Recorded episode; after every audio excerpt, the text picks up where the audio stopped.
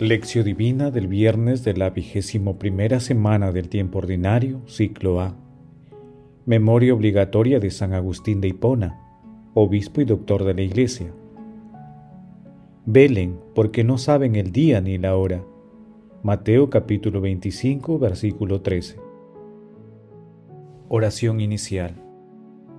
Santo Espíritu de Dios, amor del Padre y del Hijo, ilumínanos con tus dones para que podamos comprender los tesoros de la sabiduría que Jesús nos quiere revelar en este día. Otórganos la gracia para meditar los misterios de la palabra y revélanos sus más íntimos secretos. Madre Santísima, intercede ante la Santísima Trinidad por nuestra petición. Ave María Purísima, sin pecado concebida.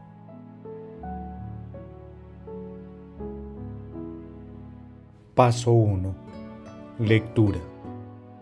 Lectura del Santo Evangelio según San Mateo, capítulo 25, versículos del 1 al 13.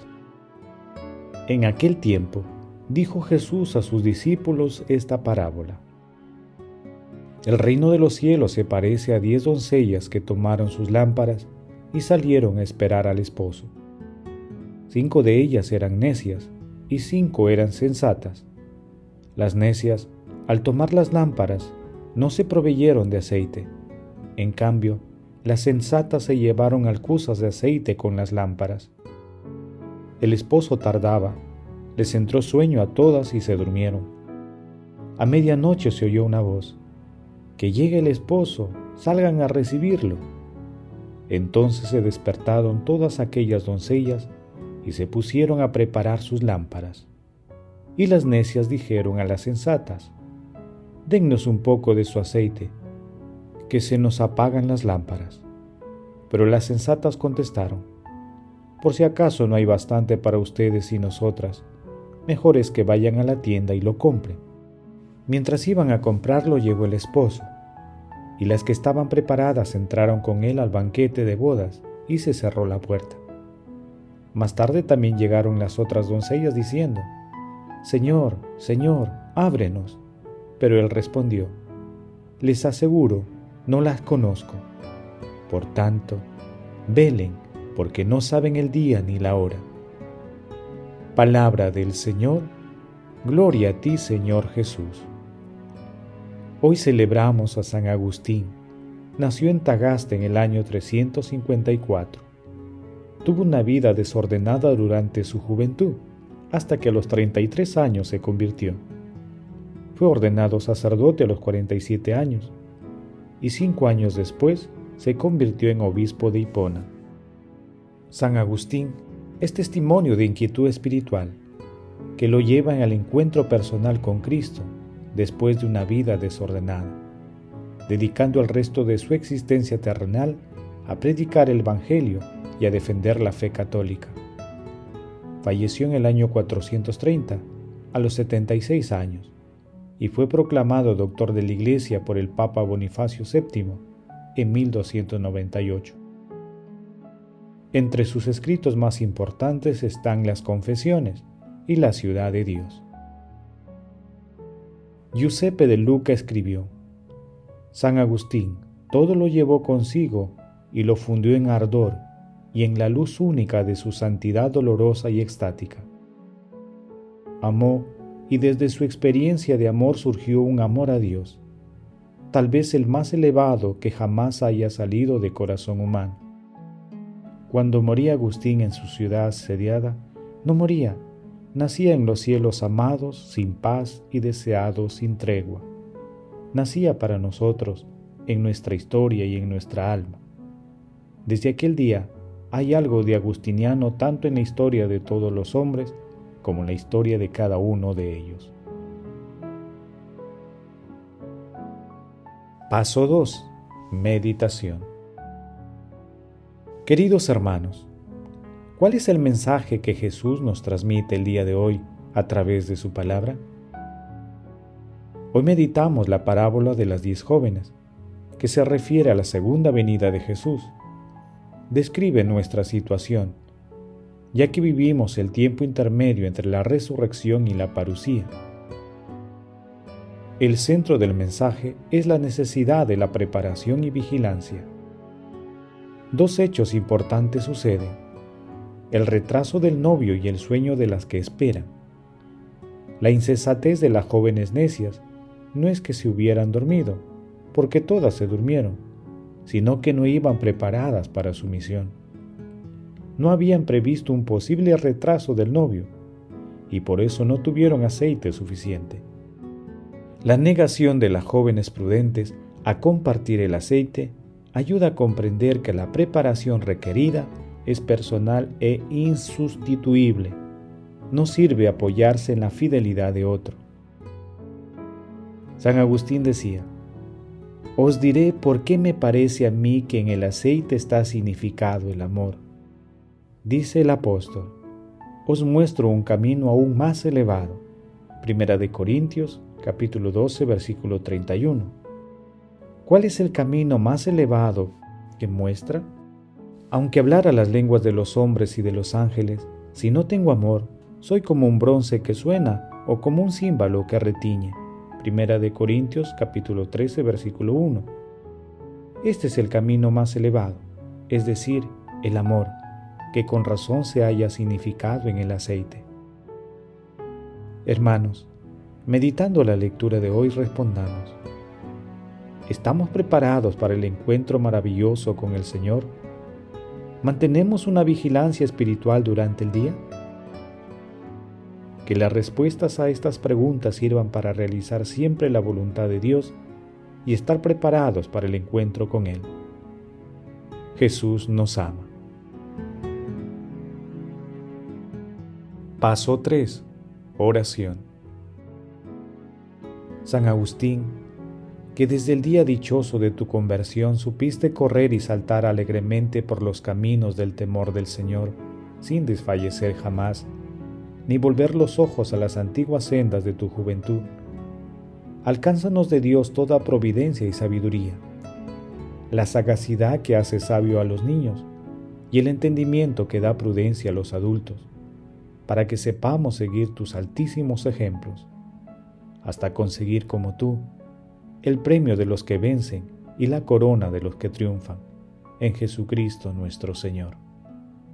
Padre eterno, renueva en tu iglesia el espíritu que con tanta abundancia otorgaste a San Agustín, para que también nosotros tengamos sed de ti, única fuente de la verdadera sabiduría, y que en ti, único manantial de verdadero amor, encuentre descanso nuestro corazón Padre eterno, sumamente bueno y hermosura de todas las hermosuras.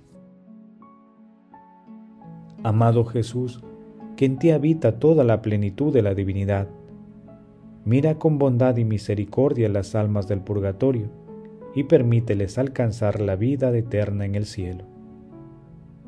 Madre Santísima, Madre de la Iglesia, intercede ante la Santísima Trinidad por nuestras peticiones. Amén.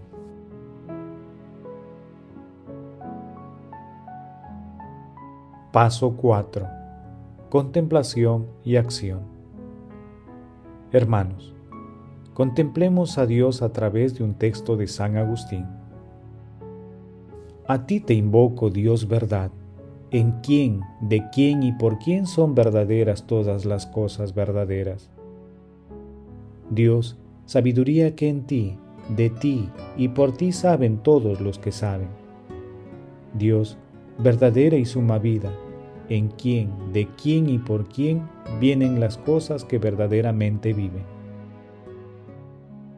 Dios bienaventuranza, en quién, de quién y por quién son bienaventurados los bienaventurados. Dios bondad y hermosura, principio, causa y fuente de todo lo bueno y hermoso. Dios, cuyo reino es todo el mundo, que no alcanzan los sentidos.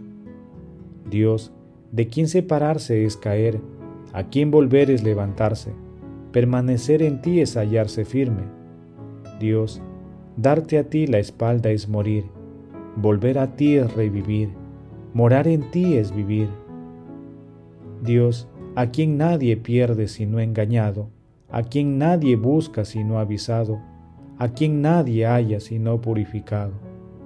Dios, dejarte a ti es perderse, seguirte a ti es amar, verte es poseerte. Dios, quien nos despierta la fe, levanta la esperanza y une la caridad.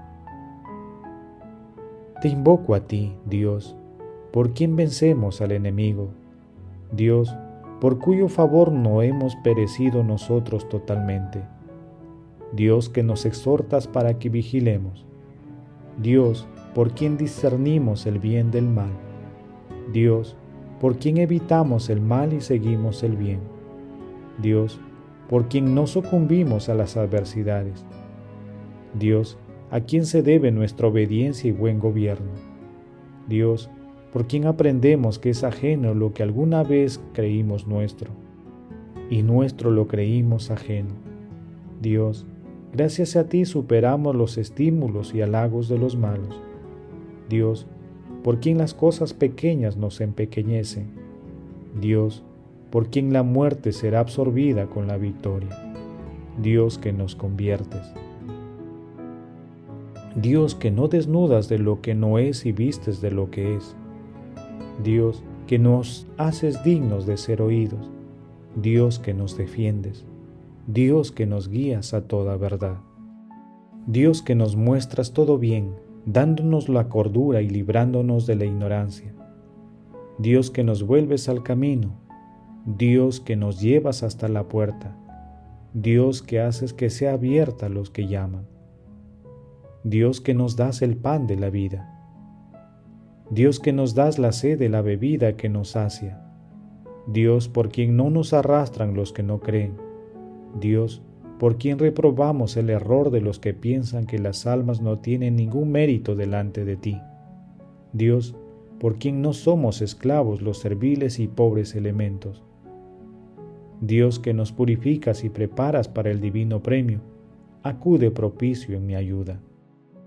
Queridos hermanos, asumamos el compromiso de estar preparados y vigilantes, cumpliendo los preceptos cristianos y realizando obras de misericordia materiales y espirituales en favor de las personas más necesitadas en estos momentos difíciles.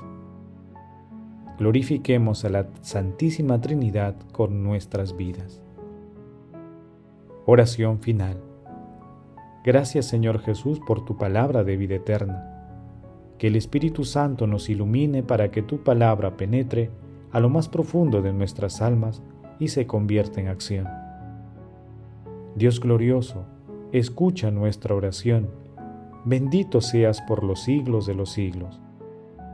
Madre Santísima, intercede ante la Santísima Trinidad por nuestra petición. Amén. El Señor esté con ustedes y con tu espíritu. La bendición de Dios Todopoderoso, Padre, Hijo y Espíritu Santo, descienda sobre ustedes y les acompañe siempre. Amén.